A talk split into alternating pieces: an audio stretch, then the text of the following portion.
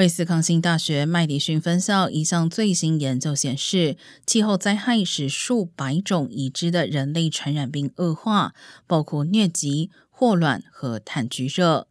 研究人员在查阅医学文献后发现，已知的三百七十五种人类传染病中，有两百一十八种似乎因为极端天气而恶化，包括暴雨和洪水过后蚊蝇滋生、海洋变暖、热浪污染海鲜和其他食物，或干旱促使蝙蝠迁移，增加新发传染病从动物传播到人类的风险等。